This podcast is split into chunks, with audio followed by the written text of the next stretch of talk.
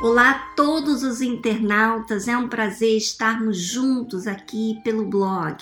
Estaremos aqui nesses 21 dias fazendo a meditação. E por quê? Porque nós temos que ter os pensamentos de Deus em nossa mente e abanir da nossa mente toda ideia, tudo que tem dado fruto a uma injustiça e eu pergunto para você, qual é a maior injustiça que há? É você ouvir falar de Deus, ouvir das suas maravilhas, do seu poder e ficar do lado de fora. Em outras palavras, em você não ter o Espírito Santo, que é poder, que nos traz força, garantia, nos dá estabilidade na nossa vida. Então, nós estaremos aqui de segunda a sexta-feira fazendo a nossa meditação. Hoje vamos ao livro de Gênesis, capítulo 15, versículo 1. Depois destas coisas, veio a palavra do Senhor a Abrão em visão, dizendo: Não temas, Abrão, eu sou o teu escudo, o teu grandíssimo galardão. Então disse Abrão: Senhor Deus, que me hás de dar, pois ando sem filhos? E o mordomo da minha casa é o da Eliezer.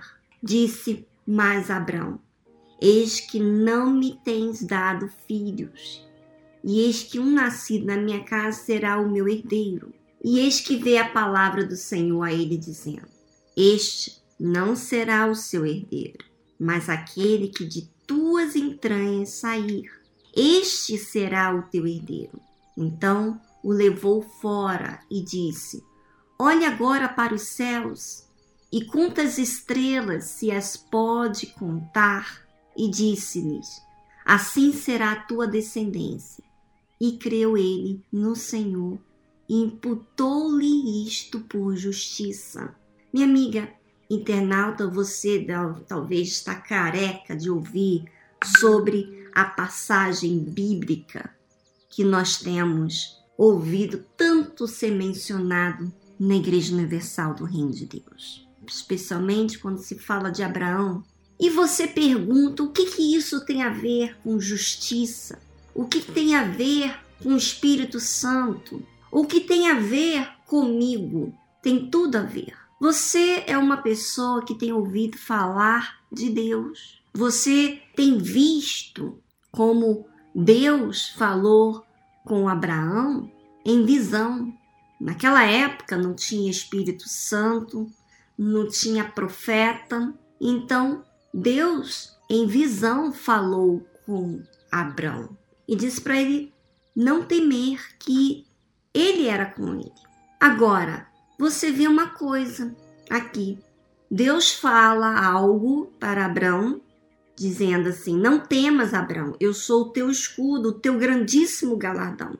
E Abrão responde a Deus, dizendo: Senhor Deus, que me has de dar, pois ando sem filhos? E o mordomo da minha casa é o Damasco, sendo Eliezer.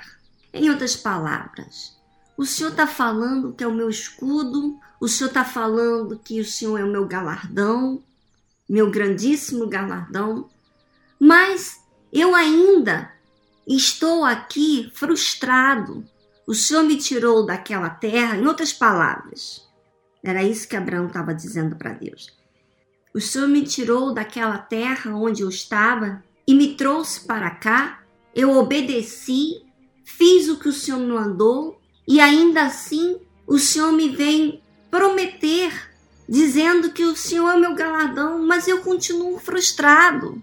Eu não vejo o Senhor na minha vida. O Senhor está falando que o Senhor é meu escudo o Senhor é meu grandíssimo galadão, mas eu estou frustrado. Quer dizer, Abraão, à medida que Deus falou com Abraão e Abraão foi transparente, não poderia Abraão falar assim, Senhor, e dentro dele está aquilo acontecendo essa frustração, o qual ele não falasse, ele apenas cumprisse. Você sabe, quando você teme, quando você não confia, quando você não é próximo, você não expõe aquilo que está acontecendo dentro de você. Só que um porém aqui, Abraão, ele expôs a Deus, mas não com falta de respeito, porque até muitas pessoas expõem o seu ponto de vista com uma revolta contra Deus. Mas você não vê isso em Abraão. Ele não estava revoltado contra Deus. Ele estava querendo entender por que Deus ainda não tinha feito, não tinha cumprido com aquilo que ele havia dito para ele quando ele saiu da sua terra. E aí, então, Deus responde para ele. Olha que interessante, minha amiga internauta. De repente, você está aí falando assim: Poxa, eu já falei tanto com Deus, eu já fiz tantos jejuns, eu tenho falado tanto com Deus, mas por que que então ele não me responde? Então por que que não existe resposta para aquilo que ele fala? Ele fala, ele promete. Mas eu não vejo o seu cumprimento, não vejo suas promessas acontecerem na minha vida. Você de repente tem essa questão dentro de você, só que você não fala com Deus. Quando você ouve a sua palavra, você vai à igreja, você tem a oportunidade de falar com Deus, você não extravasa aquilo que está dentro do seu interior, você não expõe, porque você retém. Você retém pensamento. Você até pensa assim: Deus, ele não, não se importa comigo. Ah, quem sou eu? entre tantas milhares de pessoas, eu sou mais um miserável. Ele não vai me ver. E você nem expõe isso. Então, isso anula a sua fé. Mas você não vê isso, Abraão. Abraão expõe e de forma respeitosa. E Deus, com muita paciência, fala assim: Este não será o teu herdeiro. O seu mordomo não será o seu herdeiro, mas aquele que de tuas entranhas sair, este será o teu herdeiro. Então o levou fora e diz: Olha agora para os céus e conta as estrelas, e se as podes contar. Quer dizer, Deus, minha amiga internauta, ele não somente fala quando você é transparente, sincera, respeitosa. Porque na forma que você fala com Deus é a forma de busca, de você querer entender, de você ser sincera. E Deus vendo isso, ele não somente fala, mas também o tira para fora dessa visão limitada que você tem. Você que tanto tempo olhou para as suas circunstâncias, você que tanto tempo olhou para as suas razões e desculpas, ele traz para fora, ele te auxilia, ele te serve e fala: Olha agora para os céus e conta as estrelas, se as podes contar. E disse-lhe: assim será a tua descendência. Ele falando para você, minha amiga, o que você mais precisa, o Espírito Santo, não vai ser apenas para que você seja realizado como pai, ou vamos dizer assim, realizado para você, talvez dizer para outros que você é batizado com o Espírito Santo. Não. O que eu vou fazer com você é que você vai ter uma descendência, você vai gerar filhos que me agradam, filhos que me servem. A sua descendência vai ser gerada por mim. Então, ali a Bíblia fala o que você tem que fazer, minha amiga. E é algo que só você pode fazer. Deus não pode fazer isso por você. Nem o diabo pode impedir isso de você. A Bíblia fala: e creu ele no Senhor. Abraão creu no Senhor e imputou-lhe isto por justiça. Agora eu pergunto para você: hoje é o segundo dia do jejum e a pergunta é essa: existe essa crença em você?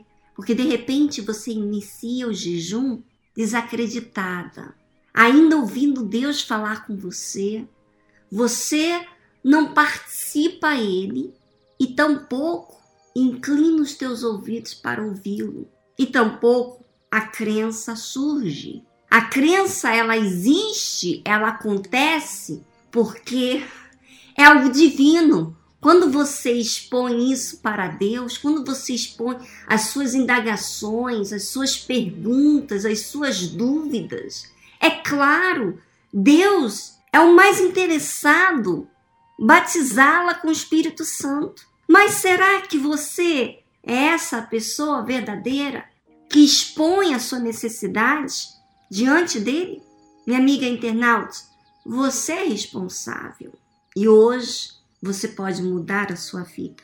Esse jejum já pode você ter a resposta agora. Eu não preciso fazer oração por você, não, minha amiga. Você recebe agora a certeza que está dentro de mim, o mesmo Espírito que conduz, que me trouxe essa certeza, ele chega até você e agora. E não há nada, não há dias, não há horas, não há ansiedade, não há medo, não há insegurança. Há uma certeza de que isso vai se cumprir. O Espírito Santo estará sobre você. Não sobre você, estará em você, para que então você venha ser testemunha viva do que ele é para você e o que ele será para você. E você vai poder falar desse Deus assim tão convicta como eu, porque esse espírito, ele não sai por debilidade, ele sai quando eu não o cuido aí é diferente. Mas se eu cuido, se eu zelo por ele, então, minha amiga internauta, eu vou desenvolver, eu vou amadurecer a minha fé. Imagina amadurecer, desenvolver o que faz eu ter vida. É isso que Deus tem para você, minha amiga. Então, coloque toda a sua força nesse jejum. Um grande abraço para vocês. Amanhã estaremos aqui de volta falando da justiça, o Espírito Santo, que é a promessa de Deus. Música